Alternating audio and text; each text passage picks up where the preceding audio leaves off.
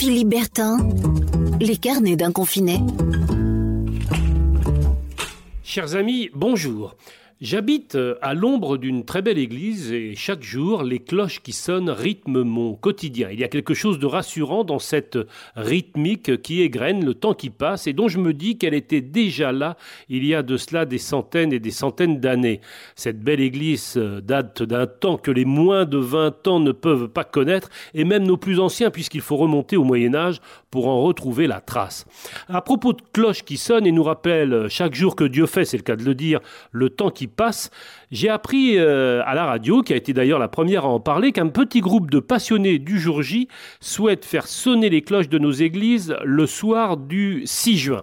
C'est une très belle idée, puisqu'on ne pourra vraisemblablement pas célébrer cette année le 76e anniversaire du débarquement. Rendons de cette manière originale un hommage sonnant et vibrant à l'unisson à nos libérateurs. Plusieurs d'entre eux, euh, parmi ceux qui furent les premiers à sauter sur le Cotentin ou à débarquer sur nos plages, ont d'ailleurs été ces dernières semaines emportés par le Covid-19.